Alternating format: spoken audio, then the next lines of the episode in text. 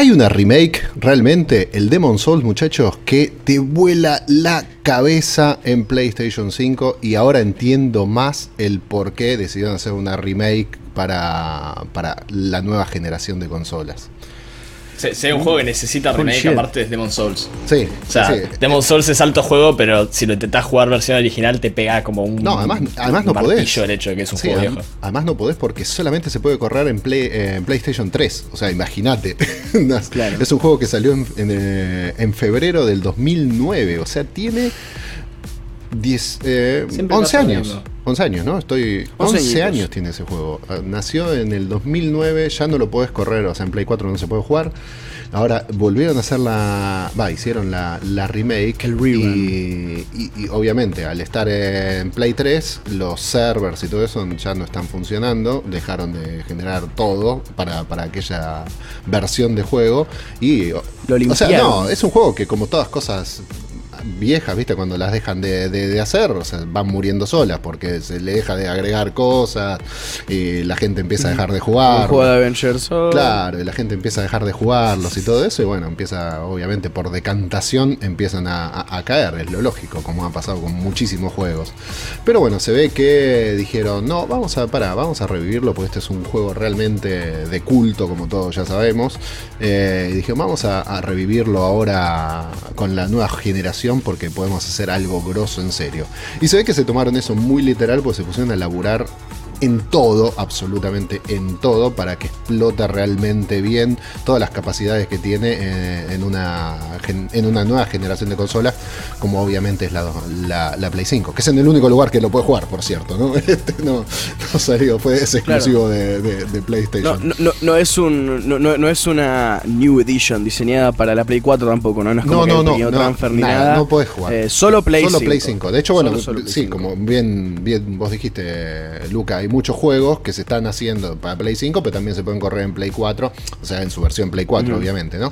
Este, pero no, el Demon Souls es el único juego que hicieron directamente dedicado a Play 5, no tiene Play, no puede jugarlo en Play 4 ni en ninguna consola anterior, ni en ninguna otra consola que no sea Play 5, obviamente. a ver, eso, eso yo, yo quizá hablo de ignorancia, pero a ver, porque estoy en mi cabeza eh, está la duda de que si es la idea inteligente o la idea negativa, o bueno, no, negativa, no inteligente. Eh, mira, qué, irónico que esa fue la palabra con la que me confundí. Eh, ver, a, mí me parece, ¿no sería más lógico hacer como una versión apta para las dos consolas. Como, a ver, supongo que el propósito es vender el juego o es un re-release gratis. No, creo que sea un re-release gratis. No, lo que hicieron en realidad. No, obviamente gratis no es, ¿eh? Este, lo que hicieron es querer explotar y mostrar este juego, o sea, hacer una remake, eh, hacerlo renacer mostrando y explotando precisamente toda la capacidad que tiene la Play 5. Con lo cual, eh, eh, el juego como está hoy por hoy, es imposible que, por más que, eh, o sea, tendrían que hacer una versión un poquito mejorada de lo que era la 2003,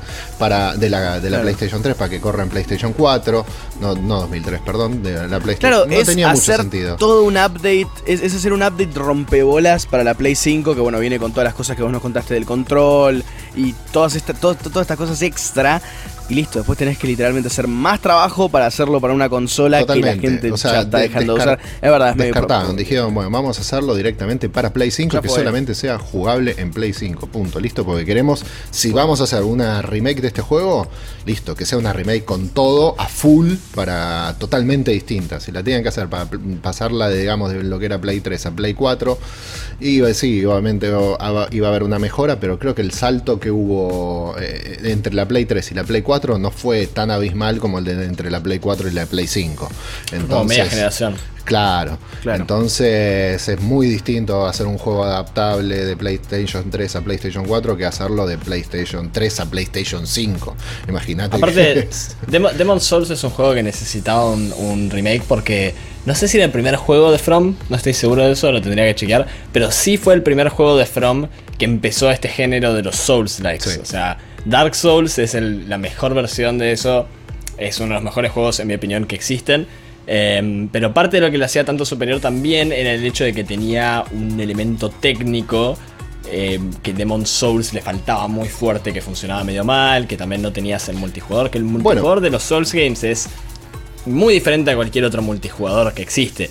Es, es una- un elemento que para mí es necesario para poder jugar el juego completamente.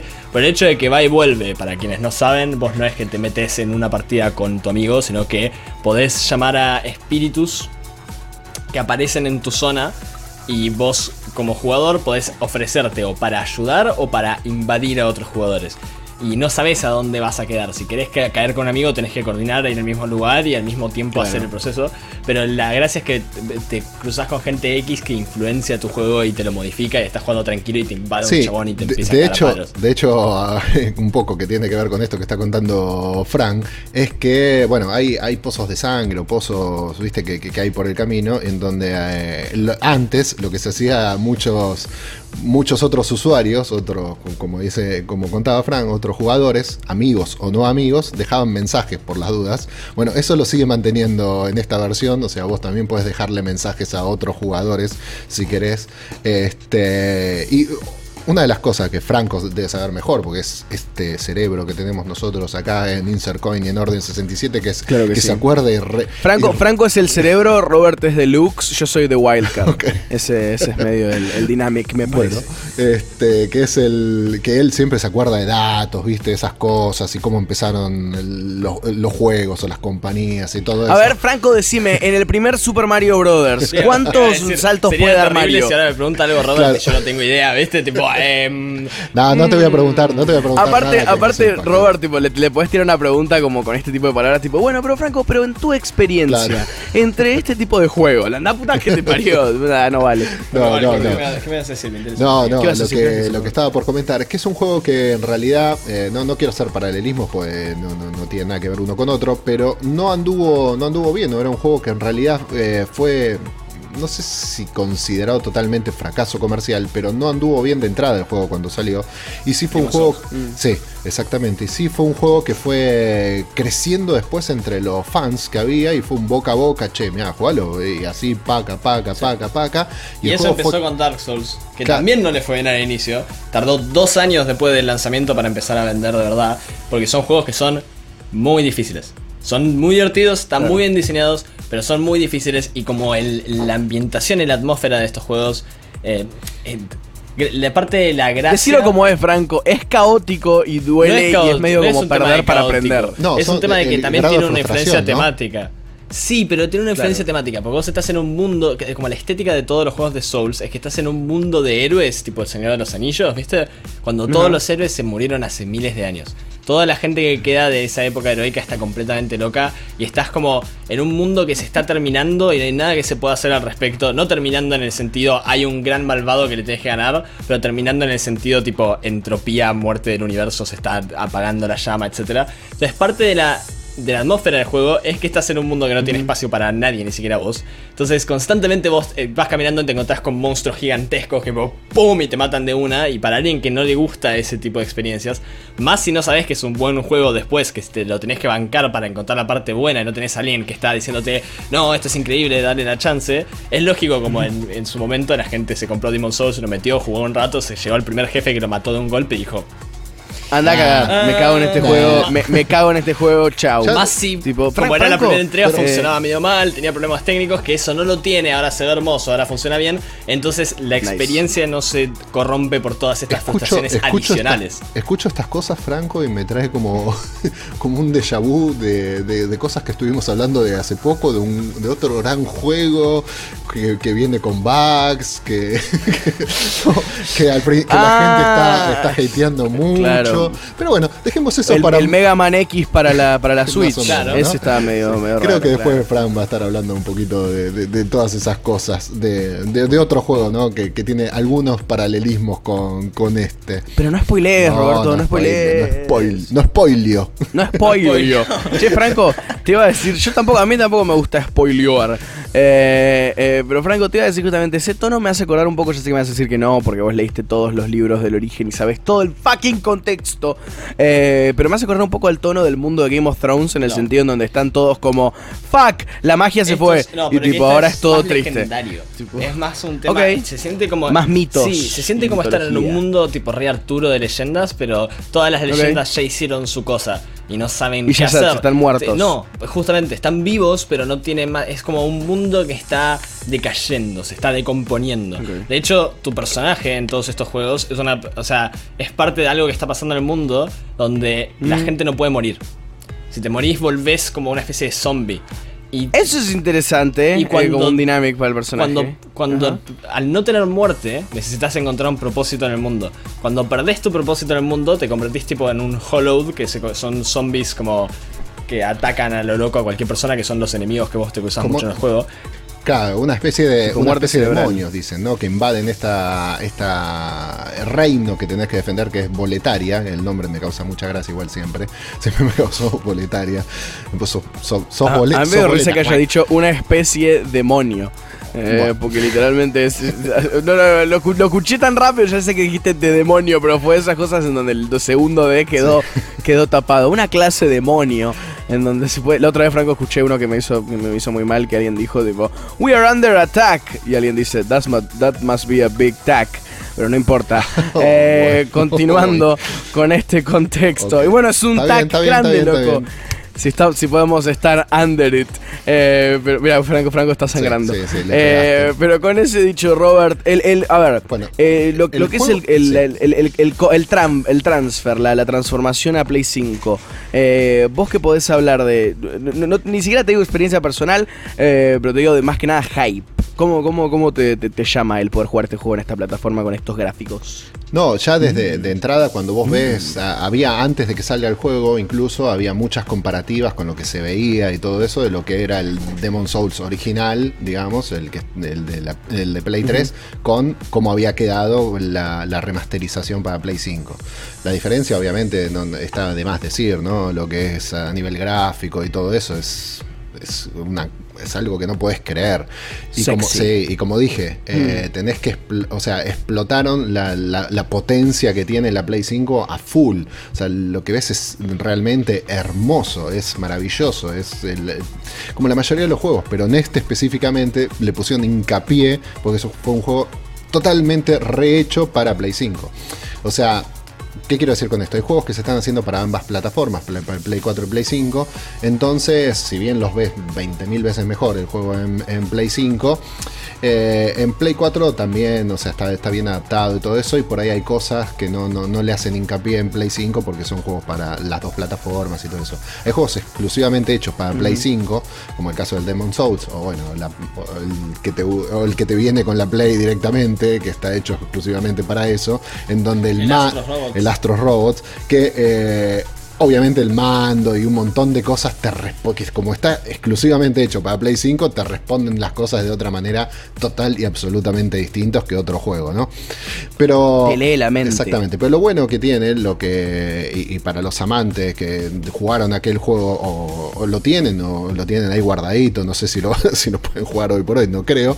Este, sepan que en realidad se respetó totalmente lo que es la historia, se respetó exactamente lo mismo. Sí cambiaron eh, algunas cuestiones, o sea, de, eh, de cómo es de la imagen de los bosses, de los, de los jefes.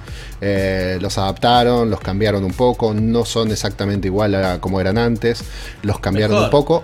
Sí, sí, sí, Porque obvio. justo- justo el bueno, algunos, los- algunos los critican de- eso, ¿eh? Algunos critican eso. ¿Viste? Los fans Sí, hardcore se ponen el, y el diseño de los, de, los, de los jefes de Demon Souls comparado con, las, con el resto de la franquicia es lejos el menos interesante. No es que es tipo Dark Souls y me estás cambiando Artorias, ¿entendés? Me está cambiando un montón. Nadie se recuerda a los jefes de esa, de esa época porque eran muchos tipo. eran muy básicos. Eran o, o como demonios gordos o chavales en armadura, cosas así. Claro, bueno, ahora lo- los han mejorado, obviamente, para, para, para demostrar gráficamente el poderío que tiene la nueva consola, entonces lo, decidieron cambiar y todo eso. Después, obviamente, sigue siendo esto que decíamos, o sea, debes, tenés que ir viajando por el reino de Boletaria, tenés cinco mundos para explorar, los vas a ir eh, explorando de a poco, eh, tenés que, es un típico juego de RPG, tenés que ir consiguiendo armas, armaduras, tenés magia, tenés milagros incluso, eh, y según cómo vas... Que, ¿eh?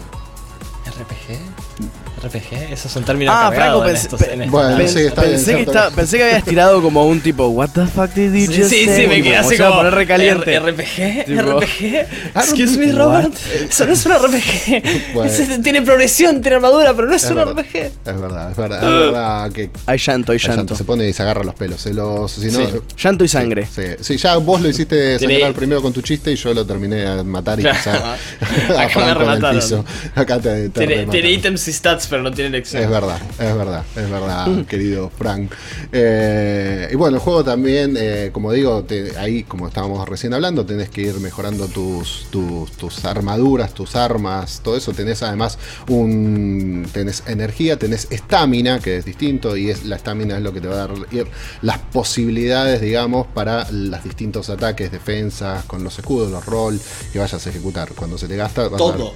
Claro. Todo lo que. todo. No podés hacer absolutamente nada si no tenés estamina. Es- Y por eso es tan difícil el juego. Porque si vos jugás como cualquier otro juego donde bloqueas todo y intentás atacar, bloqueaste tres ataques, vas a atacar, tu pie no puede atacar y se queda así y te matan. Claro, exactamente. Bueno, eso es una de las cosas que tenés que tener mucho cuidado cuando haces tus ataques y todo eso, porque si la pifiaste, lo hiciste an- antes de lo que lo tenías que hacer o algo así, nada, después te vas a... You fuck. Exactamente, vas a tener que comerte la, la represalia o el contragolpe si se quiere, ¿no? Si no te gusta la frustración, probablemente no te guste, pero sí. Pero que no, que no se malentienda, porque esto genera uno. Por, por un motivo la gente ama tanto esta franquicia. Ese sistema de estamina y de animaciones muy claras arma uno de los sistemas de combate más satisfactorios que hay, porque todos los enemigos son duelos. Te cruzas al enemigo, lees cuando va a atacar, lo esquivas en el momento justo y le atacás a él mientras te está atacando eh, sin pifie y es fucking. ¡Ah! te da una satisfacción, es mejor que el sexo. Ah, bu- Lo digo bueno, ahora. ok, eh, confesiones del Lo señor dijo, lo Franco dijo Belloni. Franco. Hay, Sí. Hay que aclarar que, es- que son sus palabras y no representa al resto del, Insert del coin, panel. Exactamente. Porque otra cosa importante de notar del, del sistema de combate Dark Souls, que a diferencia del Ajá. 99% de, lo- de los juegos de acción, no hay, no se pueden cancelar las animaciones. Vos empezás a atacar, vas a terminar la animación de atacar. Entonces, si vos tenés una espada grande y fuerte que pega potente, sí, pero también cada vez que pegas tenés que estar muy convencido de que vayas a querer pegar en esa dirección. Y tarda un Claro, toque en porque si no la llegar. cagás. Claro. Claro, Entonces, tenés que asegurarte, tenés que asegurarte muy bien de que te sepas tus animaciones y cuándo usarlas y por eso ayuda el sistema de RPG eh, de ítems que, que te permite cambiar tu estilo de juego. Por, por ejemplo, a mí no me gustaban las espadas grandes que la mayoría de la gente usa porque eran muy lentas, entonces yo usaba una cimitarra cuando yo jugaba este tipo de juegos. Puedes usar eso, puedes usar arco flecha. Sí, muchas veces, magia. en muchos juegos, viste, tenés que ver, a ver, elijo potencia o elijo más agilidad, más respuesta y todo eso, ¿no? Si tenés que un arma grandota, obviamente es más pesada, te desgasta más y después el, el recuperar el arma de nuevo te va a significar todo un esfuerzo que si tenés un arma más manejable, por ahí haces un poco menos de daño, pero más seguido. Entonces, Pero eso es... aún claro. dentro de eso, como las animaciones son todas diferentes, hay algunas animaciones que a vos personalmente te van a ser más fáciles de leer de tu personaje y de timear. Claro. Vas a terminar yendo a eso y por eso sirve que también el juego te permite agarrar básicamente cualquier arma y mejorarla al punto que sea igual de fuerte que otras armas de alto nivel. No es que vas a tener. Si vos encontraste un arma que te gusta muchísimo al inicio, como yo con la cimitarra, que es una de las armas que te dan al inicio, la podés ir mejorando hasta el final del juego y te va a servir. Y eso es diseño excepcionalmente Primo. bueno. Hay muy pocos juegos que logran hacer un sistema de progresión que funcione tan bien, de que sientas que las armas que conseguís son cada vez más fuertes, pero que puedas ir mejorando tu arma y que vayan más o menos al mismo nivel y que ninguna de las dos opciones sea claramente mejor que la otra. Eso es primo de sangre. Exactamente. Una de las cosas que Me, tiene... me gustó, me gustó el ruido que lo siguió Sí, a el- eso. Fue, fue- el fue el perfecto. Michael Scott moment, tipo, that's my offer. Exactamente, el reclinar de la silla. Pero no solo tiene lo, lo- lo difícil o lo más difícil son ir pasando los bosses todas estas cosas que está hablando eh, el señor Franco y todo, sino que además también eh, es eh, los niveles a medida que vas avanzando, tener que encontrar atajos, tener que ir descubriendo los lugares, o sea, ir moviéndote por, por, este, por estos mundos. O sea, también es algo que tenés que ir viendo de qué manera te- te qué más te conviene, qué no te conviene y todo eso. La verdad que Son re lindos los mapas. Son de catedrales y puentes. y no sabes lo que bueno, Arquitectura muy linda. vos me imagino que habrás visto trailers o algo de lo que es la versión Sí. Play 5. Es, te- es increíble, te, te- te volás, te vuelan la cabeza las imágenes que, que- que uno, que uno ve. Eh, Vi poco porque como yo soy de PC, Claro. Y sé que no está viniendo a la PC. No, lamentablemente No quiero no. revivir lo que me pasó cuando salió Bloodborne. ¿entendés? Y estaba mirando, era como fucking Oliver Twist mirando el, el pan a través de la ventana. así como, quiero jugar ese juego. Sí, por favor. Exactamente. Dios. Este, Dios. pero, pero bueno, eh, la verdad que es un juego, vuelvo a decir, es una remake, vale la pena por todos lados, por más que sea una remake de, de- de un juego. Además ya pasó tanto tiempo, Tomá. pasaron 11 años, con lo cual volver a revivir un clásico como este, un juego que ya es de culto para todos, y de, la, ma- de esta forma, tan bien hecho, de esta forma visualmente impresionante, eh, en donde, bueno, hablando de lo visual, por ejemplo, vos podés elegir las opciones, podés elegir jugarlo con una experiencia fluida de 60 cuadros por segundo, con resoluciones variables, o otra que es a, la- a- mitad de, de- los cuadros, pero con muchísima mayor resolución. Ahí vos podés elegir de qué manera lo querés jugar eh, el juego, de las dos maneras se ve de la puta madre, obviamente una se ve un poco, se ve mejor porque hace más hincapié en todo lo que tiene que ver con la resolución del juego y todo eso, y en la otra lo vas a ver mejor, pero va a ser más, más fluido eh, el juego en sí.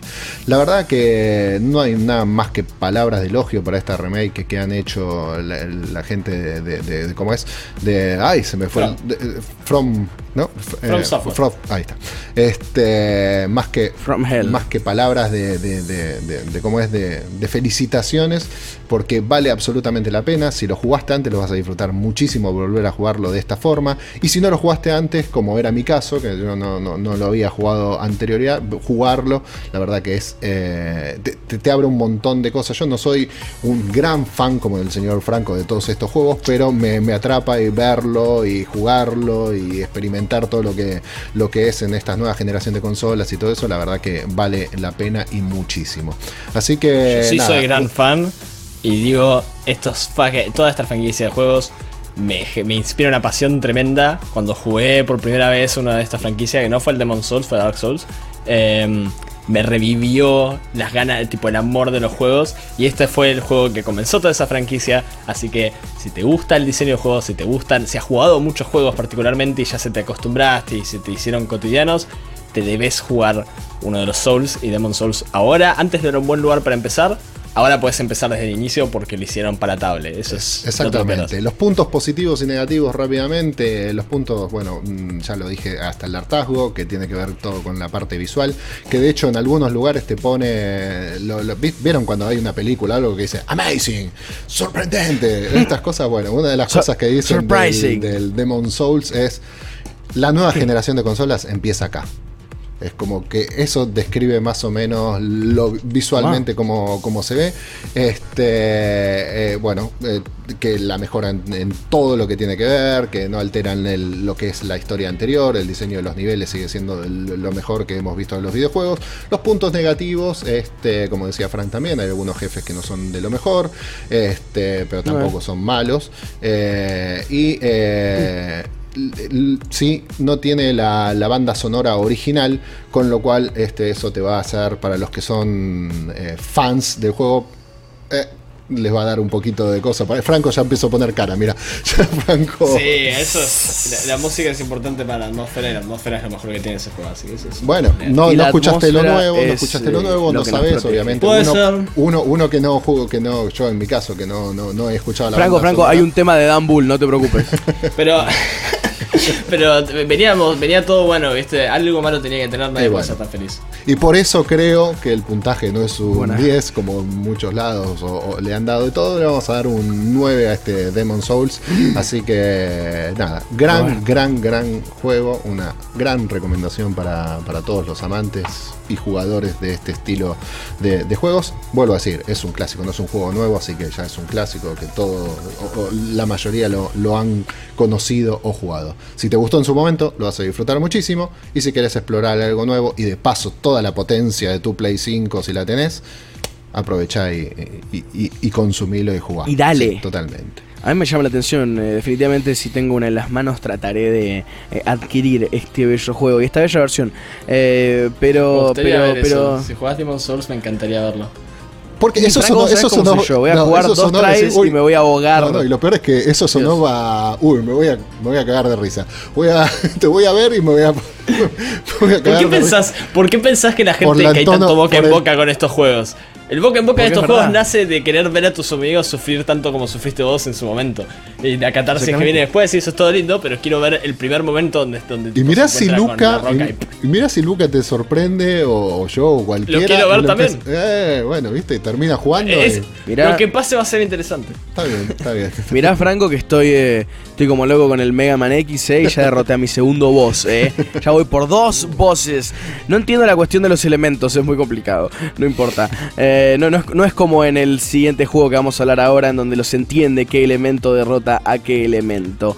Eh, pero como decía la canción. los tipajes. Obvio, motherfucker. I want to be the best there is. Y después la épica canción Electro, Diglett, Nidoran, Monkey, Venusaur, Rattata, Pharaoh, Pidgey, Seeking, Jolteon, Dragonite, Ghastly, Ponyta, Oh. Vaporeon, Poliwrath, Butterfree, Catch 'em all, Catch 'em all, Catch 'em all. Esta letra es nonsense. Es impresionante que hayan hecho toda una canción que sea un flaco tanto diciendo está re buena la canción, pero hay más Pokémones ahora. Y tiran Es como la 8 canción de Pokémones más. Kombat. Más o menos, pero la canción de Mortal Kombat tiene, tiene como un tiene como un flavor, Es, es fantástico. Liu Kang, Sub-Zero, Raiden, Exacto. Scorpion, no, no me acuerdo. Estaría buena esa canción de Mortal Kombat, pero con nombres de Pokémon. Pikachu. O al revés, el, el tipo rap alto, alto ritmo de la canción de Pokémon, pero con todos los personajes de Mortal Kombat, incluidos los nuevos. Oh shit, fuera, fuera. Lucan, Baraka, Yanchi, tipo chistes imposible. Eh, pero con eso dicho, con ese pequeño teaser establecido, Pero yo te puedo eh, dar un el día de hoy tenemos. antes, perdón, A ver, querido, a ver. querido Luca y quiero, Franco. quiero saber. ¿Ustedes tienen una buena velocidad de bajada? ¿Pues sabes cuánto tenés de subida? Movistar Fibra es el No. único que te asegura una velocidad simétrica, o sea, la misma de subida que de bajada. Vas a poder hacer videollamadas, jugar online y trabajar desde la nube sin ningún tipo de cortes. Movistar Fibra es internet que no te deja colgado, muchacho. Así que vas a poder jugar el Pokémon Muchas a gracias, morir señor. sin que se te cuelgue nada. Y vas- Claro que sí. Claro. Aunque no es online, No importa, vas a poder jugar igual online eh, porque- voy a poder jugar mejor, Mejor. motherfucker. No, pero Ustedes lo que sí no va a pasar es mientras juegas Pokémon y hablas con tus amigos, vas a, te van a poder escuchar bien y no sé. O, o por ahí, ah, o por ahí las sí. batallas, Ah, ah, por ahí ah, las batallas que, que has tenido en nuestra, en nuestros Twitch con el señor Franco fue un problema de conexión y por eso te ganaba Franco. Por ahí tiene mejor conexión. Claro, tenías lag, sí, no, sí, sí. Para no quote, para, para anti-quotear a los Black Eyed Peas, don't get me started. eh, eh, ¿Cómo vamos, porque el día de. Estoy, estoy, Hoy está- estoy bastante bien, estoy hoy bastante bien, eh. Estoy, estoy, estoy bastante bien. Eh, I'm, I'm like butter, I'm on a roll. Eh, pero mm, eh, me, me encanta que Franco lo entendió ese.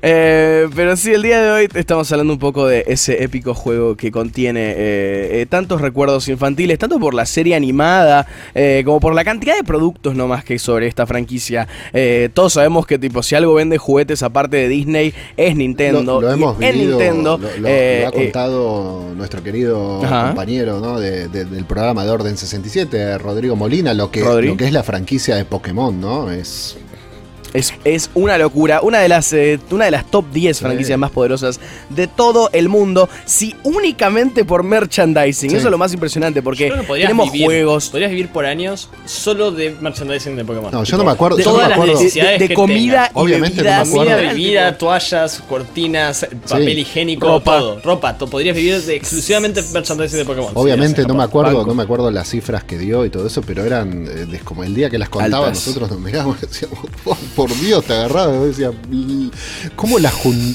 la juntan? No con pala, con pala mecánica, la juntan, no sé, con que es increíble. Pero bueno, en Es, es, es uno de esos situaciones. aplaudo donde- a ellos que o han tenido esta creación maravillosa, ¿no?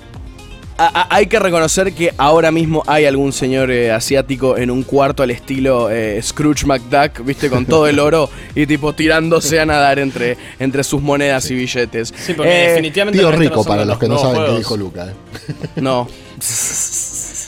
No, porque sabes qué, tipo, a ver, cuando, cuando ya hiciste una cosa que funciona no hace falta hacer Sí, nada lo nuevo más sorprendente eso. de esta franquicia Eh, es que sigue con esta cantidad de, de potencia, considerando que el juego no ha actualizado El- en lo más mínimo de los 90, es el mismo juego. Está- exacto, están haciendo el mismo juego hace Fantasy, 20 años. Final Fantasy era Por re parecido a. Pokémon. En varios sentidos, porque era el estética de esos RPGs. Y cambiaron 20 veces. Final Fantasy VII, hicieron MMOs, hicieron Y puedes 27 decir todo lo que quieras sobre Se esos juegos, eh. Te tremendos. pueden no gustar la mitad, pero tipo, son, que son diferentes, son Y diferentes. se Y yo ven tremendos. ni- los No juegos. entiendo la Hicieron una historia. actualización terrible de gráficos. Y Pokémon estaba tipo, vamos a hacer que nuestros juegos sean. Wait for it. 3D. Y este es tipo en 2018. Uh, y no, no, todos no. aparte. Chan, Un chan, toque chan. 3D. Un toque 3D. Tipo, y lo peor de todo no es que, es que estén en esa, sino que todos los fans están tipo, ¡Yeah! Siguen siendo hiper fans, boludo. Tipo, no, no, no hay Sí, nada sigue, que sigue habiendo como un hype de no boludo, no me vas a creer esto. Le agregaron una opción Wi-Fi. ¿What? O sea, Tipo ¿se de acuerdan de 2014, Pokémon pero. Go, amigo, Pokémon Go Pokémon conquistó Go. el mundo entero y era el juego más El otro día, de la el otro galaxia. día, aunque parezca mentira, fui Yeah, a. yeah. No, no, no me acuerdo si no fue durante el- la realización del ACC Ajá. Livestream. Había alguien jugando el Pokémon Go y le digo, wow, ¿todavía seguís? sí, es que hay un evento especial. Creo que hacía años, literal, años que no veía a alguien volver a jugar el Pokémon Go. Este, lo que era ¿eh? un furor en su Yo- yo me acuerdo- Me ha, tocado. Fra- Franco, eh, Perdón, Luca. Me ha tocado literalmente presenciar. eh, justo tuve la suerte de ir a cubrir una Comic Con de Nueva York y todo eso. Estaba paseando por ahí por el Central Park. Y de repente, te juro que me pegué un susto porque no, no entendía. Veo venir una horda de veintipico de personas corriendo hacia, hacia mí. Bueno, sí, hacia mí. Yo dije, ¿What the fuck? ¿Qué pasó? Uno en la cabeza se te viene 11 de septiembre, se te vienen mil cosas, ¿no? Decir, "Uy, ¿qué pasó? Este tiroteo. Veo venir una mal- Hay una embaja- acaba de caer alguna embajada, Claro, no sé cuál. venir un malón de gente para mí, pero todos con el celular en la mano y era porque había un Pokémon en un, un lugar del Central Park, entonces estaban todos corriendo a buscarlo. Pero el susto que me Bueno. hicieron pensar, es pasar porque dije. Es que en Nueva York no está bienvenido ese tipo de caos, No, me parece. Y Franco, vos solamente te acordás, eh, estuvimos en la misma secundaria nosotros en el momento que salió Pokémon Go. Yo me acuerdo, y Franco esto te lo digo porque me acuerdo bien porque tuve que bajar a tu piso, eh, al piso de los tecnológicos, y bajo y era todo el mundo con teléfono en mano, mirando hacia la nada en grupos de tipo 6, Sí, 7. todo el Me acuerdo en un momento me acerca, me acerca un profesor. Eh, que se ríe, me dice, ah, no está bueno, qué sé yo, eh, pero el nivel de cáncer cerebral que se debe estar generando por las ondas 5G ahora mismo me dan mucho miedo. Y ahí yo lo miré y dije, era, eh, vos sabés quién es este profesor Franco, teníamos un programa online. Fue, uno de esos momentos en donde quedé. Pero ¿saben que, en qué otros momentos terminé? Cuando estuve planeando esta columna, porque quería hablarles un poquito de lo que es famosamente, bueno, famoso, mm, de, de, de- de Pokémon, que es la constante e innecesaria rareza que hay en el guion de Pokémon. No sé si tanto en la trama, sino en todo lo que es construir un mundo coherente. Porque, a ver, ¿qué es un Pokémon si no es un tipo de animal? Eh, esto está explicado en el mundo juego. de Pokémon no es coherente igual. No tiene mucho No, sentido. para nada, en, en- en lo absoluto. No, hay, hay 85.000 cosas que no tienen ni el más mínimo sentido y el día de hoy tengo de un par de esas. Eh, pero como estaba diciendo, justamente en este mundo los Pokémon son animales, eh, son cosas que son estudiadas, hay profesores, hay materias, hay ciencias, todas relacionadas a estudiar a estos Pokémon. Y la Pokédex, el aparato que tiene la mayoría de los entrenadores, es lo que nos permite saber eh, qué onda con este Pokémon. Vos, vos le apuntás a un Pikachu y te dice, loco, este Pokémon es re picante porque es eléctrico y está muy bueno y es un ratón. Y vos dices, ah, y listo, y ahora sabes. Ahora, a veces la Pokédex tiende a flashear un toque y decir un par de cosas un poco raras. Eh, entrando por uno de mis Pokémon favoritos, y esto Franco seguramente no te lo sabías, Satu, un Pokémon que se escribe con X, es un hombre pájaro gigante esencialmente que usa un poncho, es, eh, es volador psíquico y su, su Pokédex entry es así.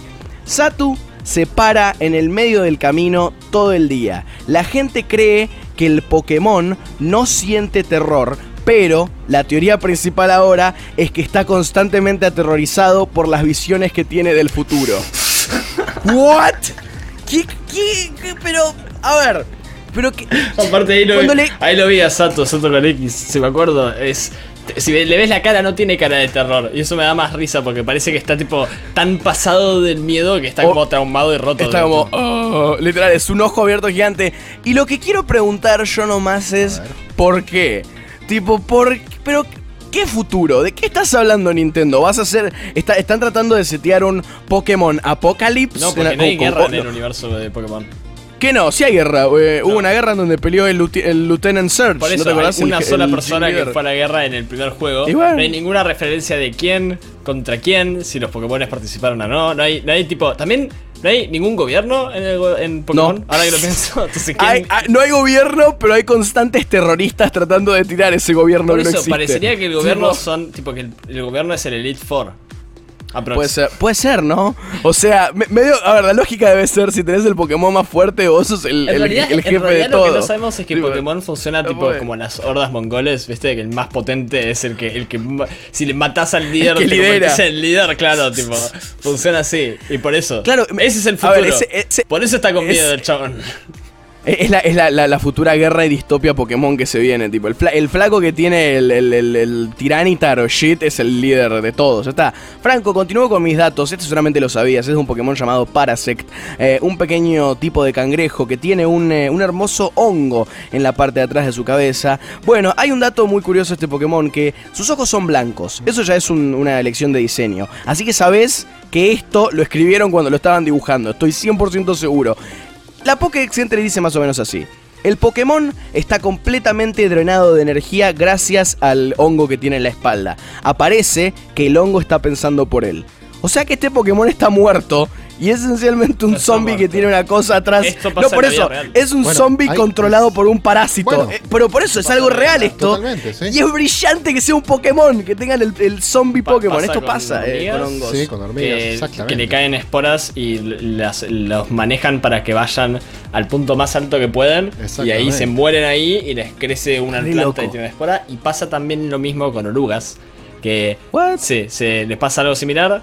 Se suben también a una planta, se pegan a la planta y después se pudren por dentro. Entonces, como se pudren y tienen las esporas adentro, empiezan a como caer al piso y esas, ese tipo Como gotear. Sí, gotear hecho, y esas gotas tipo- tienen el parásito y lo van distribuyendo. De hecho, el hongo, el hongo, Bien. pues un hongo este, el que hace Ajá. zombies y todo eso, eh, si no me equivoco, es eh, el, mi- tiene el mismo nombre, eh, Cordyceps creo que es, que es el hongo que de Last of Us. Que Ahí lo tiene, no y este Pokémon obviamente es- No, hace- lo- no provoca lo que provoca el de Last of Us, ¿no? Pero en las hormigas, No, no, en claro, las hormigas algo afectar. parecido. Ahí pensé Bueno, que las el Pokémon hormigas se y llama las- Parasect, así que ahí lo tenés. Las hormigas y las orugas y. eh, que es un cangrejo.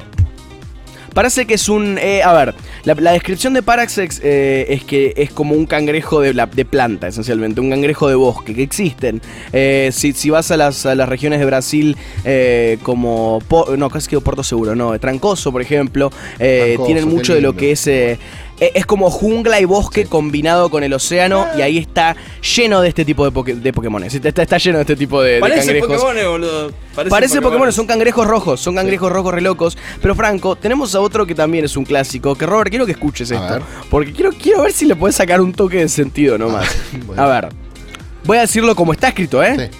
Un niño con poderes extrasensoriales, o sea, con poderes psíquicos, se despierta un día. El niño se despierta siendo un cadáver. Eso es todo lo que dice. Cadáver. Tipo, esa es la aplicación para un Pokémon. O sea, Dios, ah, uy Dios, Franco está enamorado con los cangrejos. Con Es los cangrejos, sí. Weird ass cangrejo. Cangrejito. Somos buenos, búsquenlos. los Estamos, estamos viendo, vamos a ver imágenes de cangrejos durante. eh, desde ahora en adelante esto no es más insert coin, esto es Es- insert cangrejo. Insert- Eh, Insert crab. fucking- In- in- quiero, quiero, qui- qui- quisiera discutir las implicaciones. Insert crab, está buenísimo. Eh, quisiera discutir las implicaciones ridículas de que hay que un nene se haya convertido en la segunda evolución de un Pokémon. Porque cada. A ver, en el mundo Posta, este está explicado que Abra. Abra evoluciona en Cadabra y después Cadabra en Alakazam, ¿ok? Son, son muy creativos con los nombres, ¿viste? Eh, ¿Cómo? Pero, ¿quién? Tipo, ¿quién, lo, ¿Quién carajo escribió esto? Mi pregunta. ¿Y La quién misma pensó que iba persona a que ser como... el Pokédex de Hypnos. O no sé cómo se llama, el. El, ves- el, el, el como tapir. Sí, sí, sí. Bueno, Hypno, ¿no? ese, El ese, tapir ese, que- ese iba a ser medio... nenes. Ese es el bueno, Pokédex. ese iba a ser medio como el, el, el, el- el, el, core de Ford, como le dice por ahí en, en Italia. Eh, justamente eh, el, que, el que mencionó ahora mismo Franco también. Por cierto, casi todos estos son de la primera generación de Pokémon. Así que ves, ves la rareza más que nada ahí.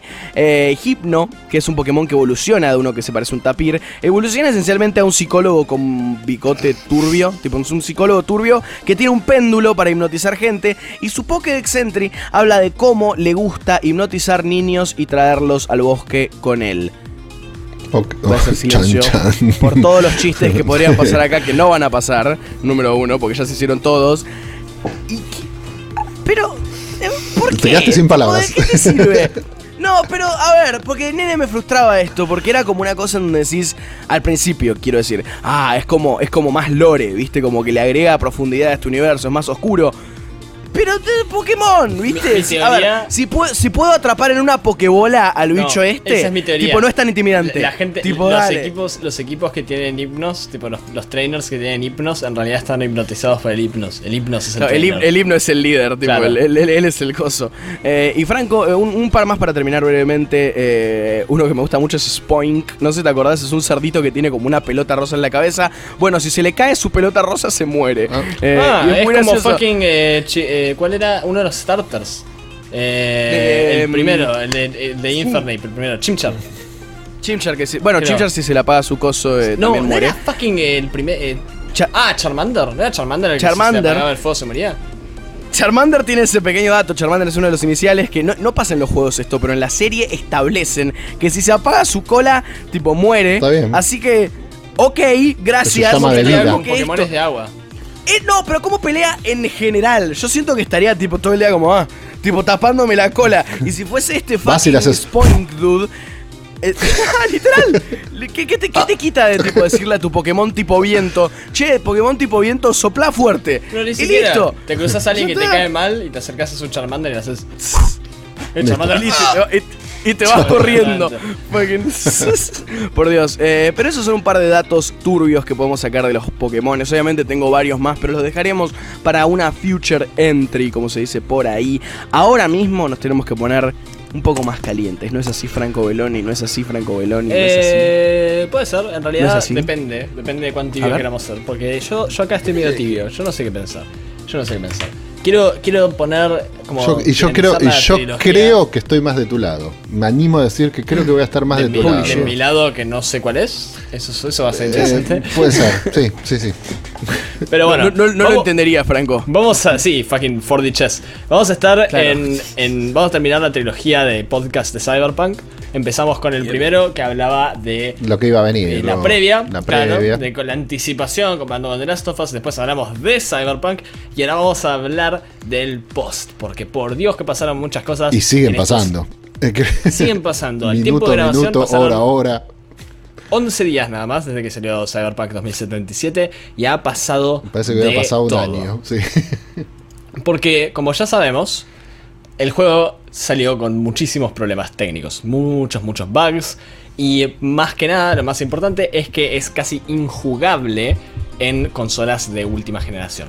Lo cual es bastante fuerte cuando vos No, de, recordás de que, última eh, generación no. O sea, de la generación anterior. No, no, De la está generación anterior, claro, está clarísimo. está De, de la última generación, sí, sí, sí. comí un pronombre. Sí, sí. Em, pero el problema más grande acá, con, respecto a eso, es, y en lo que me refiero que voy a ser ambivalente y tibio, y lo que quiere, la pregunta que quiero plantear en este segmento es, ¿cuán culpable es CD Projekt Red? ¿Quién tiene la culpa de lo que pasó acá? Los desarrolladores, en mi opinión, no son los culpables. Entonces, ¿Cómo que no, Franco? ¿Cómo que no? A ver, a ver, a ver, a ver, a ver, Franco. Si, si tipo el que hace el juego es el desarrollador, no, nadie más hace el juego, solo el desarrollador, Franco. Él, los 500. Sí, no, solo uno. Se llama Juan y es un desarrollador solo y así se hacen los juegos, Franco. Vos no sabés nada. Hablemos Eh, de otra cosa, Roberto. lo que sí, Estoy- hablando acá, de acá Juan- estoy imitando, no, no, no, porque quiero, quiero un poco de contexto. Yo no soy tanto de usar 4chan y Reddit como, y Reddit como vos, pero as- estoy imitando a todos los comentarios que estuve leyendo acerca de Cyberpunk. Ese es el tono general en mi experiencia. de- Ahora- ahora. está de moda Cyberpunk, pegar. Dios. No pasó nada, Dios. el juego es buenísimo, no sé qué. Que, eh, porque yo, a ver, nosotros cuando hablamos de Cyberpunk yo no había terminado el juego. Eh, todo lo que dije sigo estando de acuerdo, pero hay un par de críticas adicionales, no relacionadas a la historia, relacionadas a sistemas que yo pensé que iban a ser más importantes y después llegaron al juego y fue como, wow, nunca usé esto. Y entonces esas críticas están cubiertas completamente por gente que está bardeando cosas mucho más esenciales y la gente que defiende el juego está actuando como si no hubiera ningún problema y acá hay, hay un problema, o sea, esto no puede pasar, esto es un problema, no puede ser que salga un juego de esta forma con tantos problemas, con tantos eh, con tanta controversia, con tantas mentiras. Y ahí es donde yo vuelvo al- a la responsabilidad o culpabilidad de CD Projekt Red. Porque tenemos un problema acá. Los nombres de toda la gente que trabaja en CD Projekt Red son muy parecidos. Hay tres personajes que vamos a mencionar. Michael Iwinski, el cofundador y presidente. Adam Michael Kaczynski, para, para, para. que es el Michael CEO Winsky es una sola y- persona. Michael Iwinski. Ah, ok. Después Adam Michael- Kaczynski. Y después Adam también Badowski. Bueno. Entonces los nombres se mezclan bastante.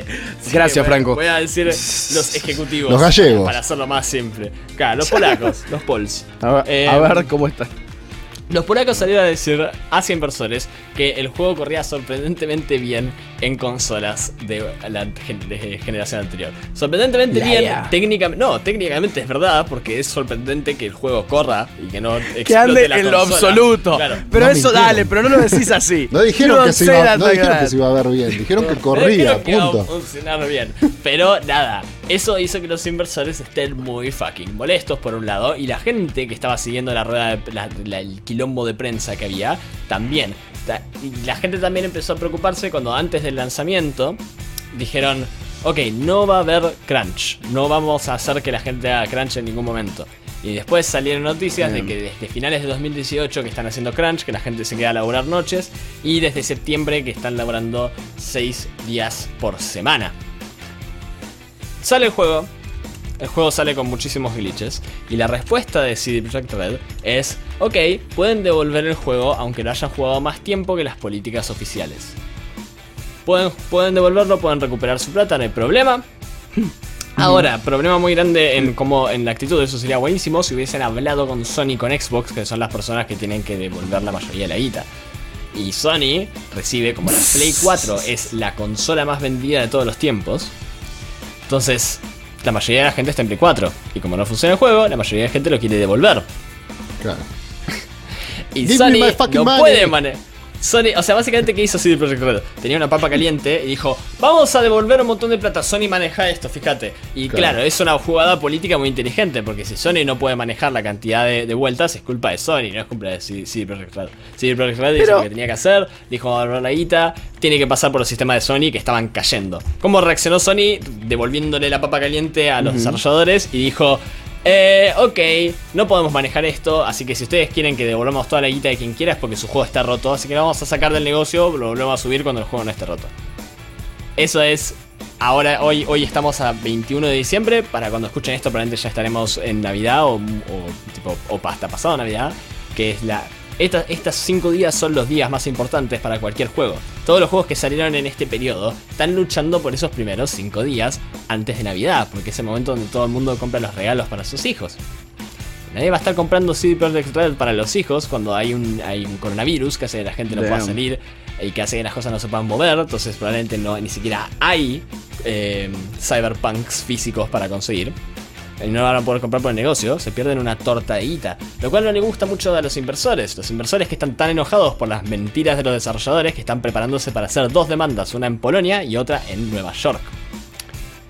Estaría bueno si los desarrolladores estuvieran de su lado, pero no. Bloomberg reportó que muy poco antes de que salgan las noticias de que Sony estaba sacando el juego de su store, hubo una llamada de conferencia entre los ejecutivos de CD Projekt Red y muchos de los desarrolladores de alto nivel. Y según Bloomberg, esta llamada salió bastante mal. Se puso bastante hostil, hubieron muchas preguntas al respecto de, de por qué mintieron, de la jugabilidad del juego, por qué pidieron que salga tan rápido, si es que igual iba a salir mal con los inversores, por qué no sacaron, no negaron o cancelaron la versión de las anteriores. ti- tiró un tipo, shut up. Alguien dijo, ¿no les resulta un poco hipócrita hacer un juego criticando a la explotación de las empresas que dependen de que sus empleados trabajen en crunch? Holy shit. A lo cual, según Bloomberg, la respuesta fue em, poco clara. Como que hizo respuesta de político. No, no respondió nada, hizo esa respuesta de político donde dan vueltas. Tipo, la, la, and non-committal son las palabras literales que usaron para referirse. Así, abstracta, una respuesta abstracta. Ahora, por el otro lado, han hecho cosas buenas. En el sentido de que originalmente algo muy común en la industria es que te den bonuses a partir de cómo le va al juego en la crítica. Anunciaron que no iban a hacer eso, por suerte, que iban a dar los bonuses igual. Que funcionaba un sistema bastante interesante. Todas las semanas los mejores desarrolladores les daban tokens. Y según cuántos tokens tenés al final del desarrollo del juego, cuánta plata extra recibís en bonus. Así que eso dijeron que le iban a hacer. Em, pero están y también dijeron que le iban a arreglar gratis, que lo que más que no importa cuánto es el, en una llamada con inversores le preguntaron si tenían miedo respecto al costo de arreglar el juego versus cuánto iban a recibir y el de Damn. Adam Kaczynski dijo, "No me parece relevante porque me parece que ahora lo más importante es recuperar la reputación de CD Projekt Red", que es muy triste porque hasta este punto CD Projekt Red era una de las empresas con mejores reputaciones de la industria. No Sí, podían ahora, hacer ahora- mal. ahora están cayendo en la bolsa y todo eso, las acciones estrepitosamente. Por la mitad. Por la mitad, exactamente. Es Iban terrible. en 100 Y, y no sé si hasta 45, ahora subieron de nuevo a 60. no sé si sabías, si vos nombraste a Sony, pero también eh, la gente de Microsoft se acaba de sumar y subir al carrito y Microsoft a- anunció eh, en las redes sociales ayer, si no me equivoco, eh, no, el 18 de diciembre, que también va a empezar a devolver la plata de, como es, de todas las copias que se han vendido por el Microsoft Store. Con lo Sí, cual... pero no lo va a sacar del juego. No, no, no, no, lo saca, no lo saca. lo va a devolver, exactamente, te va a devolver la, la plata si no, si no es tu juego. Lo cual es, es terrible cómo se empieza a drenar toda la, la plata que entró en un momento, ahora se está yendo por como si fuera arena que agarras con las manos, se te empieza a ir por todos lados, ¿no? Sí, astilla igual porque yo creo que, que la verdad que la cantidad de plata que ganaron por las ventas va a, ser- va a superar muchísimo el costo de producción. El problema, como ¿Vos decís que van a salir con ganancia después de Sí, todo a nivel neto de la plata que metieron y la plata que sacaron, sí, pero tienen que. Van a tener que gastar esa guita en seguir desarrollando el juego y sacar cosas gratis, porque de verdad necesitan recuperar la reputación. No pueden, no pueden Claro. salir de acá sin Están, recuperar metiendo, su están reputación. metiendo parches a morir. Están metiendo... Sí, metieron un parche hace dos días. Dos días, día. exactamente dos días. El sábado se bajó, bueno, sí, dos días. El sábado se bajó un, un parche bastante importante. Sí, eh, ahora, ahora igual es damage control muy fuerte porque no hay nada que puedan hacer en el corto plazo que pueda ayudar su reputación. Más cuando pasaron controversias satélite, como eh, una persona que se que participando en la sección de los brain teniendo- que son memorias accesibles. No, porque yo- porque yo estaba a punto de decir, que yo, que tenés que poner un como un. ¿Se- no se escucha un eso? aparato en la boca. En la boca El en los caos ojos. que está viendo Y ese aparato estaba Un modelado alrededor de. Sí, un, Un unos, lente que no es unos un lente lentes en que. realidad, ¿no? Que, que te Claro, que te tira luces. Lo que, Exacto. lo que no entienden mi mamá y mi papá es que la clave de una buena internet es la simetría. Como la de Movistar Fibra, que tiene la misma velocidad de bajada que, que- que- que de subida. Si no, te pasa esto, es lo que me está pasando a mí. Ahí está. El aparato que te permite entrar a los brain dances estaba modelado por un aparato que se usaba en la psicología antes. Viste que la psicología antes era bastante rara y turbia. Que te inducía. ¿Antes? Eh, no. Sigue siendo rara y turbia, pero antes era tipo básicamente tortura. Eh, y una de las cosas que usaban era este instrumento que te inducía ataques epilépticos, que usaron como inspiración. Que evidentemente era una inspiración demasiado cercana, porque una de las primeras controversias que tuvo el juego es que Sí, es una, verdad. per- una persona, una reviewer que estaba haciendo un review del juego, eh, una reseña, dijo, che, esto me indució un ataque, me indujo, me indució, indujo, Me indujo. Me indujo, Me me indujo. indujo un ataque epiléptico. Y la reacción de muchos de los fans fue mandarles videos que generaban epilepsia por Twitter. Eh, como- Porque, porque, porque obvio que esa es la reacción general. Y eso fue el inicio. Y después pasó todas las cosas que venimos diciendo, culminando en este día, que fue el 18 de diciembre, donde lo sacaron del, del negocio de Sony, donde los desarrolladores se volvieron locos y empezaron a decirle, guacho, ¿qué onda? Y salió eso en Bloomberg. Y al mismo día donde salieron dos diferentes abogados a decir que estaban armando una demanda. Esto es como un punto bajo, fuerte, para CDPR. La pregunta es... You, you think, está diciendo punto bajo, Sí. tipo. Es- eso, no, pero aparte, eso es un- una de las controversias satélite, ¿no? La, la, la epilepsia. Pasa todo esto, pero aparte, dos días antes de este día, como el D-Day, el peor día posible, eh, dos días antes, suben un juego llamado Devotion, un juego de terror. Lo suben a su plataforma de juegos Google Games GOG, que también tiene muy buena reputación por el hecho de que no tiene. eh, os- vos te bajás y tenés un instalador y puedes bajar el juego cuantas veces quieras. Tiene varias cosas que son Ok. pro consumidor y fueron armando una buena reputación a través del tiempo. Hasta que suben este juego Devotion y 6 horas después lo sacan. ¿Por qué lo sacan? porque dicen que recibieron muchos mensajes de sus gamers chinos quejándose del juego. ¿Por qué estos supuestos aparentemente reales gamers chinos empezaron a decir que saquen el juego? Porque Devotion tiene un, un secreto en el juego, una- un área secreta, donde hay un chiste de que el presidente de China es Winnie the Pooh. Y como bien sabemos, Yes. A Xi Jinping, Xi Jinping no le gusta nada que le digan que es Winnie the Pooh. No Winnie le gusta para nada al chabón que lo comparen Ah. con ese personaje que definitivamente no se ve parecido para nada. Mm. Eh, ¿Y cuál es el problema? Acá que China es el mejor mercado para Cyberpunk ahora, porque China es el único lugar que no puede ver este shitstorm de gente, que, de, de- eh, toda esta gente quejándose, Claro, no- todos estos reviews. No puedes es- ver el lado, el lado sucio del internet diciendo lo que dicen, ¿viste? Porque China como, no sabe bueno. nada, China está super internet, seguro hay chinos diciendo tipo el juego está rechingado, pero tienen todo otro universo y es donde mejor está vendiendo y seguramente va a ser mucho más difícil para ellos que le devuelvan la guita si es que no les gustó. Entonces quieren preservar Claro. esas relaciones y por eso lo bajaron, generando otra rueda de controversia, porque ya es fácil pegarle a cualquier persona que banca el total- el- a a una dictadura, básicamente. Peor aún cuando Yeah. acabas de sacar el juego más anticipado en, en años y salió pésimo, ¿no? Entonces, ¿de quién es la culpa acá? Porque uno ve esta situación y dice: De Dios. Ok, por un lado, CD Projekt Red tiene un problema muy grande con hacer juegos demasiado ambiciosos. La gente se olvida que Witcher 1, 2 y 3, los tres tuvieron lanzamientos llenos de problemas técnicos. Desde siempre Tanto, lo- tan así como, como lo de Cyberpunk. Sí, ¿Sí? sí, Witcher, Witcher 3 salió rotísimo. Witcher 2, ta- Witcher 2 también, Witcher 1 con suerte se podía jugar. on. Franco, corregime si me equivoco, pero no había como un pequeño mensaje que los desarrolladores habían dejado en la versión, eh, en la, ¿cómo, cómo se dice la versión de, de disco? Tipo la versión de caja, así de, eh, del tercer juego de Witcher, que era tipo, sabemos que el juego nos tomó más tiempo del que habíamos dicho y que tiene un par de bugs. Muchas gracias por ser un comprador tan copado. Yo me acuerdo que había sido todo un meme. eh, Puede ser, pero porque el, hecho de que hayan así. tenido que excusarse. Lo, lo sacan en ese estado desde hace mucho tiempo y hasta este momento se le daba, se le daba como el espacio para que lo hagan. Porque se las trataba más con una empresa indie, pero después Witcher 3 se la empezó a tratar más como una empresa AAA, más con un juego de este volado. Después tenés el coronavirus. ¿En qué afecta el coronavirus? ¿Afecta el desarrollo? Sí, pero no tanto. Lo que de verdad afecta es el playtesting.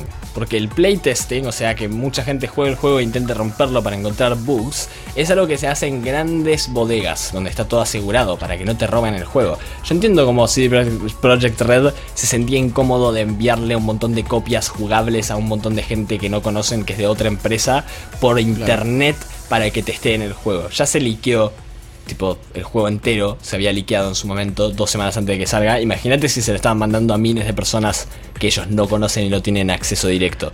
Claro, no, no hay ninguna, no hay ninguna aseguración acá, aparte de que, qué sé yo, de que no haya. ¿Cómo se dice cuando es tipo inner dealings en esta clase de mundo de videojuegos? Porque tipo, qué sé yo, las compañías No, son shady. Tipo, a ver, de- de- de- me había- yo lo dijiste, pero ¿de dónde es City Project Red exactamente? Polaco. Eh, son, son polacos, ok, ok.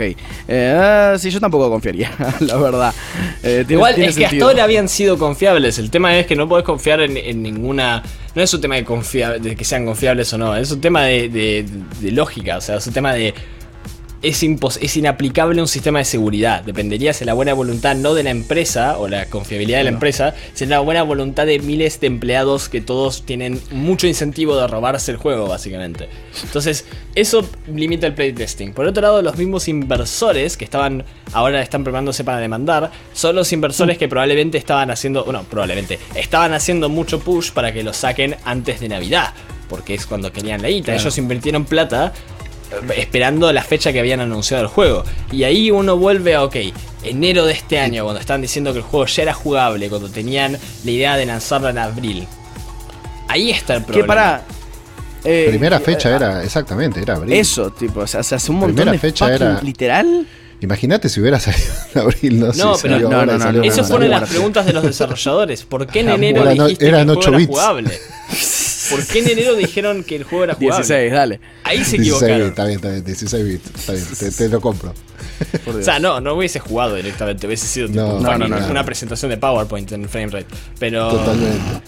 ¿Por qué dijeron que era jugable en enero? Si es que, porque no era jugable, definitivamente. Para venderlo, Franco. Claro, pero ahí fue el problema. En mi opinión, hay que, para cuando uno juzga la culpabilidad de CD Projekt Red, hay muchas influencias que, que- que impactan la toma de decisiones, pero a fin de cuentas, la decisión que creó esta situación fue en enero de este año, cuando empezaron a hablar del juego como si iba a estar listo para abril, y después ya estaban atrapados porque habían anunciado abril, lo atrasaron solo a septiembre, no es que dijeron el juego está hecho concha, sino necesitamos un poco más tiempo de polish, y ya cagaste porque los inversores están anticipando y poniendo guita en, en reacción a eso, salió en la Se- prensa, se metieron- etcétera, y ya no podés decir, Sí, pasa, "No, pasa vamos a también sacarlo que, en marzo que- del que año eso, eso lo llevó claro. también a, a- a- a no estar preparados, a saber que no llegaban a cosas, tener que decir sale en septiembre, en septiembre saber que no llegaban tampoco, decir sale en noviembre, en noviembre saber que no llegaban tampoco, y decir sale en diciembre, y creo que ya nos le daban más la cara para decir, che, al final no, No, sale en diciembre. Aparte también hay que considerar el- no sé, marzo del año que viene. La producción de Cyberpunk fue jodida.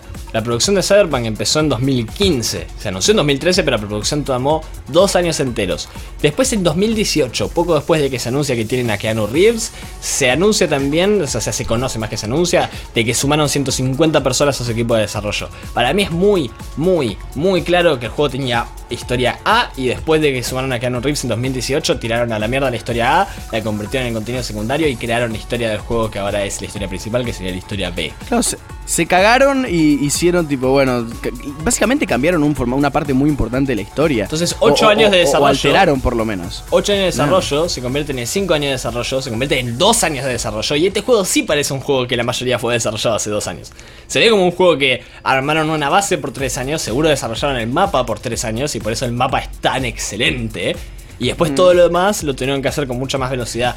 Y ahí la culpabilidad es posta algo que me, que me, que me pone en una situación muy incómoda. Porque entonces vos decís, bueno, si ese es el problema, debería haber hecho un juego menos ambicioso. Pero si el juego hubiese sido menos ambicioso en el inicio, nunca hubiese sido tan anticipado y es medio como la gallina, del huevo de la gallina. Y Lo que se siente. Y esto es un diálogo cerca del final del juego. No voy a spoiler el contexto, pero un personaje, después de una conversación importante para la historia, una opción secundaria es. Hay una pelea de boxeo. Y él le pregunta, "¿Por qué, eh, ¿qué, cómo, ¿qué onda la pelea? Y dice, no, está por perder este chabón. em, como siempre. dice, ¿por qué como siempre? Y porque estoy grabada, la veo mucho. Y dice, ¿pero vos no hinchás por el chabón que pierde? Y dice, sí. Capaz me gusta re- recordar la batalla e intentar ver el momento donde se equivocó. Y vos le puedes preguntar, ¿y dónde se equivocó? Y dice, y creo que se metió en el ring con un oponente demasiado fuerte. Pero se siente mal decir que eso es un error. Y eso esa línea de diálogo de Cyberpunk es exactamente el motivo por el cual me siento tan incómodo diciendo sí, sí, el Project Red son los hijos de puta por cómo lo manejaron. Porque a fin de cuentas se siente que estaban tomando malas decisiones, definitivamente, pero no con malas intenciones. Estaban intentando hacer lo posible para mantener todas las bolas en el aire y era un tema de ubris donde no reconocieron, che, no nos da para hacer esto y le vamos a hacer daño a mucha gente y a nuestra reputación y a nuestros empleados, etcétera, y a la gente que compra nuestros juegos y que no frenamos y decimos no, no nos da para hacerlo. Pero por el otro lado, se siente tan. ¿Qué? Se siente tan en contra de, lo que, de, mi- de mis ideales y lo que a mí me gusta decir, no, ¿sabes qué? No deberían haber hecho, deberían haber hecho un juego más aburrido, más simple y no deberían haberse intentado, mandado a intentar hacer un juego ambicioso. Eso se Pero siente eso no mal. es lo que querías vos, Franco. Por eso, eso se siente mal. Pero por el otro lado, tampoco es aceptable la situación que pasa ahora. Creo que este es un punto de inflexión donde toda la industria se va a tener que sentar, a tener que sentar a pensar en cómo funciona. Eh, lo- los reviewers van a pensar en su rol, considerando que ellos le dieron solo la versión de PC y no pudieron advertir a la gente. Entonces, ¿para qué tenemos reviewers? Si es que la gente pensaba que el juego va a ser A y es B cuando sale, ¿para qué está toda esa institución?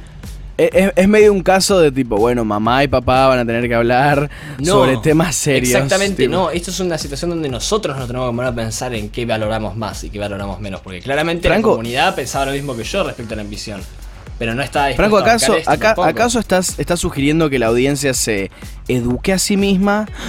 No ¿Cómo se- te atreves, no Franco? La gente es imbécil. La Es gente es imbécil, Franco. No importa, es un tema de cultura. La, va, es una situación que obliga a una reacción. En dos años, como se recuerde Cyberpunk, va a darte una indicación de qué dirección tomó la comunidad y cuáles son sus respuestas a este tipo de problemas que son cada vez más endémicos. Esto no pasó por primera vez con Cyberpunk. Y me hace acordar a Skyrim. Skyrim tuvo los mismos problemas que esto, pero se recibió de una manera completamente diferente porque no, lo mismo, que no funcionaba bien en las consolas, que estaba lleno de bugs, que fue hiper anticipado, que era hiper, hiper ambicioso, pero después veías el juego era mucho más plano de lo que esperabas, bla, bla, bla, pero no se recibió igual. Esto es la. Esto pasa por una década entera de ver estos problemas cada vez más grandes y que no haya ninguna solución a la vista. Y ahora ya llega un punto, cuando vos tenés a los desarrolladores haciendo rebelión y a los inversores demandando tu, a tu, a tu- al productor, esto es insostenible. Pero cuando vos ves la historia decís, no es que son EA. Y, y les gusta agarrar y, Y, y- hicieron una porquería claro. porque sí, tipo, ya Eh, está. no, no, es una porquería porque sí, pero son claramente, tipo, no, no, no shade, pero son claramente una empresa muy, empresa muy, muy guiada a mantener a sus inversores en la plata. No hicieron decisiones así turbias de, de decir voy a ir por la guita y no por la decisión artística. De hecho, todo lo contrario. Por eso es así como, y no, de nuevo, como las otras columnas que, o los otros segmentos que tuvimos en el podcast de Cyberpunk, yo no vengo acá con una respuesta, vengo acá con una pregunta. Con esta información en mente, ¿quién es el culpable y cuánto? ¿Qué se debería haber hecho diferente? ¿Cuál es la solución a este problema? ¿Qué podemos aprender para futuro? No es algo que, lo, que te va a saltar al toque, es algo Para para, mí- masticar. Para mí, Para mí, Franco para lo mí tuvo que una- haber dirigido Keanu Reeves el juego. Lo tuvo que haber produ- pro- tipo, pro- producido todo él y hubiese salido bien. Para mí, para mí es, eh, es, es tan claro como el primer responsable, obviamente sigue Project Red, porque es un juego de ellos, y más allá de que tenga presiones de, de- de todos lados. Pero ¿quién Y segundo, después, Claro, Bueno, Luis, los Carlos, Pedro, y Mariano. los desarrolladores. A ver, si yo, del dueño, de- el que esté encargado del juego, de desarrollar el juego, ese es el primer responsable, es así. Para mí, o sea, si yo estoy lanzando un proyecto eh, y soy la cabeza de ese proyecto, por, y, y- y por más que después esté Pepito, Juan, todos los que estén abajo mío, yo soy la cabeza, el responsable soy yo porque puse a todos esos después abajo mío. Eh, después, si hubo presiones, las presiones obviamente las tiene la compañía en sí, o sea, el dueño, las presiones de los inversores, las presiones de un montón de, de cosas, y si él no afrontó también la posibilidad de decirle a los inversores, che, mira, flaco, está bien, yo entiendo tu apuro, que querés que esté para Navidad, que esto, que lo otro, pero la verdad que el juego no está. No da. Juego- no, no lo da, no da sacarlo así. Y si, le- y si tuvieron una conversación preparándose para eso y los inversores le dijeron si esto no está para Navidad, nosotros nos vamos. Está bien, pero bueno, ahí es decir, ¿Y no bueno, perfecto, listo. Bueno, está bien, eh, una de dos, o no terminas el juego o termina pasando lo que pasó ahora. ¿Te parece que es mejor que, lo sacamos que no y que termine sea el lo que juego? Dios quiera? Por eso, pero ¿te parece mejor que no, hayan terminado el juego? No, pero vos, vos, vos preguntaste quién tiene la culpa. Y ahí la culpa la tiene tanto el desarrollador como los inversores que dijeron, no importa, sacalo como está. Pero no dijeron eso. Dijeron, si no está listo para Navidad, nosotros nos vamos. No dijeron sacarlo como está. Bueno, Eh, más o menos, es indirectamente pero, decir, flaco, pero no ahí, lo- ahí sacalo, ellos, ellos no estaban sacalo". tan, como todos los inversores de videojuegos, lamentablemente, Pero no me estaban tan me interesados acordar- en ver el ¿sabés a estado me real hace del juego. acordar? ¿Sabes a qué me hace acordar un poco esto, Franco? ¿Te acordás a la columna que hiciste vos la semana pasada? Dentro otra vez vamos a, a decir el spoiler, de hecho, el spoiler no, el anuncio de Orden 67, eh, nuestro programa de radio en Metro 95.1 de 0 a 2 de la mañana. Vos la, la semana pasada en una de tus columnas hablando del juego de ET, fue, eh, loco, queremos el juego de ET. Bueno, ¿cuánto tiempo tengo? Eh, no me acuerdo cuánto de tiempo era, pero ponele, para la semana, un mes y- en un mes y medio lo tenés que tener. Eh, pero no llego en un mes y medio. Acá es más o Claro, menos pero ahí. Bueno, ahí, ahí la pregunta así es... pasó lo que pasó también con el ET, ¿no? Pero sí, bueno. claro, pero ahí la pregunta es, eso es porque ¿quién fue el que terminó tomando esa decisión? Porque para mí no es claro. Para mí lo que te- si yo tengo que analizar los hechos, lo que pasó es que CDPR sobreestimó su capacidad, lo- los ejecutivos, y dijeron sus expectativas sin darse cuenta que con la- que este juego a diferencia de los Witchers tenía mucha más guita y mucha más expectativa que todos sus otros juegos. Entonces pensaban, bueno, si es que vemos que no llegamos lo atrasamos y después se dieron cuenta de los inversores si le decían esto pasa el año que viene iban a decir, buenísimo, nos vimos en Disney, hasta ahí llegó nuestra guita y se dieron cuenta que no podían terminar el juego si es que eso pasaba. Entonces que la, la única opción que les quedaba era lanzar el juego, pero si se ponían a hablar del estado del juego con hiperclaridad, la controversia iba a empezar antes de que salga y era lo mismo que, que hacer un delay. Entonces terminaron en esa Y situación. pero ahí, Y lo ahí veo- está bien, acá me pongo como abogado del diablo, ¿eh? pero ahí si yo estoy, yo a los inversores le digo, está bien, o sea, vos querés que lo saque ahora, yo te digo, no llego el, pro- el juego por tal motivo, por tal motivo, por tal motivo, darle toda la explicación. Yo te los, yo si vos querés, por el año que viene, vos te vas y no vas a estar, yo te lo saco ahora. Pero va a recibir un montón de críticas, no va a estar bien, no va a estar bueno, va a pasar esto, va a pasar aquello. Y si ahí los inversores insisten, no, no importa, yo lo quiero para, para Navidad, eh, o yo el año que viene no estoy si no lo sacás para Navidad. Pero es que no debe. Y bueno, no ahí la culpa es compartida ya La industria también. sin. No, Franco. ese es el problema. Si, si la industria tiene una situación regularmente donde los mejores deseos de la guita y los mejores deseos del, del arte están tan opuestos a ese nivel donde tenés que elegir entre uno o el otro, hay un problema muy profundo en la industria que se viene anunciando hace mucho tiempo, pero ahora está llegando a un Sí. punto donde está afectando hasta a los mejores desarrolladores, Cuando hay tanta- hasta con las hay- mejores intenciones. Yo creo- Lamentablemente, Franco, cuando hay tanta, pero tanta, pero tanta plata en el medio, pasan estas cosas. Estoy en desacuerdo, yo creo que se puede arreglar de mejor forma, creo que hemos visto ejemplos de muchísima Oh, guita oh. siendo dirigida hacia proyectos artísticos y- o mejoradas Y que haya pasado, pero que haya tenido, que haya tenido los problemas de CD Projekt Red, de que no lleguen, de que los inversores lo aprieten, de que estén trabajando bajo crunch, todo, todo esto en esta misma ahí, cuando hay tanta plata y tanta cosa que lo tengo que llegar sí o sí para sacarlo, porque si no se me van los inversores, porque si no me esto, lo otro, porque hay tanta guita en juego, y yo no sé Hay todo un universo cinemático esto, ¿eh? que le pasó eso.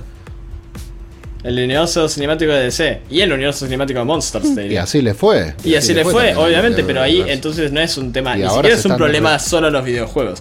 Es un No, problema que no, los videojuegos se expresan más que en otro cuando lado. hay tanta plata, cuando hay tanta plata, bueno, pero está, por eso Pero digo, ahí es más fácil. En DC vos decís, bueno, ¿de quién es el problema esto? De los productores que reaccionaron demasiado a la... Hay una cosa específica, vos podés aislar y decir, si eso no hubiese estado, hubiese sido todo muy diferente. Acá no lo encuentro y eso me, me- me pone en esta situación ambivalente en donde estoy. ¿Qué tendría que haber cambiado para que esto salga bien? No sé. No, No, sinceramente no bueno, sé. La, mejor cosa que podría decir es que el juego está muy, muy disperso en, en sus sistemas, en sus ideas y no tuvo una dirección más clara. Pero eso, eh, o sea, dentro de esa dispersión es mucho más concentrado en sus mecánicas que, que la mayoría de los juegos AAA. Entonces, creo que esto es algo que, que no, no hay que saltar rápido a una conclusión. CDPR es bueno, CDPR es, bu- es malo. eh, los desarrolladores son una mierda, los desarrolladores son héroes, lo que sea. No. Esas son- cosas son muy No, simples. y lo más probable, y lo más probable, creo, es que a la larga, en un tiempito, va a salir, se va a recomponer, el juego va a seguir, va a salir va a ser lo que, lo que apostaron que iba a ser en algún momento. Pero eso no lo resuelve. Ahí también hay no, que recordar eso no estas resuelve situaciones. No, obvio, obvio. Y, si, y para mí también lo van a hacer, para mí lo van a arreglar. Y ahí, peor aún, si es que cuando lo termine, en tres años, imagínate la regla ni ese juego que prometieron. Es algo por lo cual uno debería felicitar a CDPR, es No, algo por para lo cual nada. uno. No. O sea, y si la mejor empresa de la cumpliendo lo que industria está prometido. haciendo, si la mejor industria, industria la empresa de la industria les, les pasa esto, no sé, hay algo, hay algo que tiene que cambiar profundamente y creo que Genera tiene falta que de empezar confianza. desde, nos, desde nosotros la audiencia. Porque Obvio. esperar a que la gente con guita tenga, tenga conciencia Bueno, nunca pero va a esto pasar. también, le, esto también les va a enseñar de una manera bien muy dura de que la próxima vez que se tiren a hacer un juego tan ambicioso, ¿no? La cosa no, no, no es tan fácil. Por más que los juegos anteriores son muy ambiciosos también, no vamos a. Porque es The Witcher Franco. Los otros juegos que han sacado son juegos enormes, no, no, no, es no son jueguitos chicos. Franco, pero, pero en bueno, palabras evidentemente de- esto se les fue de las manos. En, en palabras de López Obrador, eh, actual presidente de México, el cambio verdadero está en ti. Ahí como decían todo eso. Eh, y en el mundo del gaming me parece que es, eh, y yo te lo digo como un espectador, eh, no como un participante quizá. O sea, un poquito participante, pero no tanto. que me parece que, a ver, en, la comunidad general en lo que corresponde a cómo se absorben este tipo de noticias y este tipo de eh, inconsistencias, lo que esencialmente son las promesas y no promesas de compañías, me parece que, qué sé yo, eh, eh, estarían en un mejor camino siguiendo a los movimientos que seguimos los fans del cine, eh, que estamos completamente totalmente resignados a la idea de que una compañía le importa lo que carajo tenés que pensar o decir. Es, es, es, es medio triste para mí, pero no sé si quizás sea el mejor camino, porque a veces siento No, una, no una retención muy fuerte de su parte, como de, como de no, todavía hay esperanza que haya como una, una, una bola más grande a, todo este lado del argumento que se está ignorando. Pero, pero bueno, capaz me estoy Eh, confundiendo. para mí, hecho, es lo contrario, ¿eh? Hay, La solución es a los juegos de otras empresas que no son tan anticipados, que salen mal, hacer la misma cantidad de quilombo.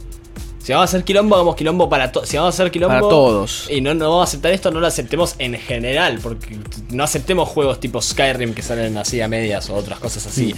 Aunque sean de empresas que te lo esperás o AAA o lo que sea. Pero bueno. Es que bueno. eh, Ahí bueno, Franco empieza a gritarle, estoy pidiendo que se paren, to stand and fight with me. Sí, no me Eh, quiero convertir en estamos- estamos- fucking estamos Johnny Silverhand. sí. Mag- en- Magneto te iba a decir. Johnny Silver. tipo fucking... Nos estamos metiendo también en un en algo que lamentablemente va- vamos a ver qué, qué- qué pasa, ¿no? Para mí va a seguir pasando, aunque no nos guste, eh, es así, qué sé yo. En fin, bueno, veremos, veremos qué pasa a futuro. Ojalá que no, pero me parece que, que va a seguir pasando. Y cerramos Cyberpunk como tema con esta trilogía. Sí. No, no vamos a volver. Claro la sí. próxima semana Salvo que pase alguna, alguna cuestión. No, igual, lo mencionamos, pero no, no, más, no más, no más no más. foco en eso. Ya nos limpiamos la paleta y empezamos con cosas nuevas. Claro que sí. la- y la paleta es la parte más importante del cuerpo para limpiarte, ir a, un buen dentista. Eh, pero con eso me parece adecuado ir cerrando este hermoso eh, programa. Eh, tienen nuestras redes sociales ahí como siempre. Legio Nona, Just Luca M y el señor Rob-G. Legio-Nona, quiero decir. Así que estén atentos porque seguimos, seguimos, seguimos en este bello, bello podcast. En este small, small world, como decían por ahí. Nos despedimos, damas y caballeros. Robert, Franco. Chau, gente. Nos vemos en el próximo Insert Coin. Bye, Insert Crab. Bye.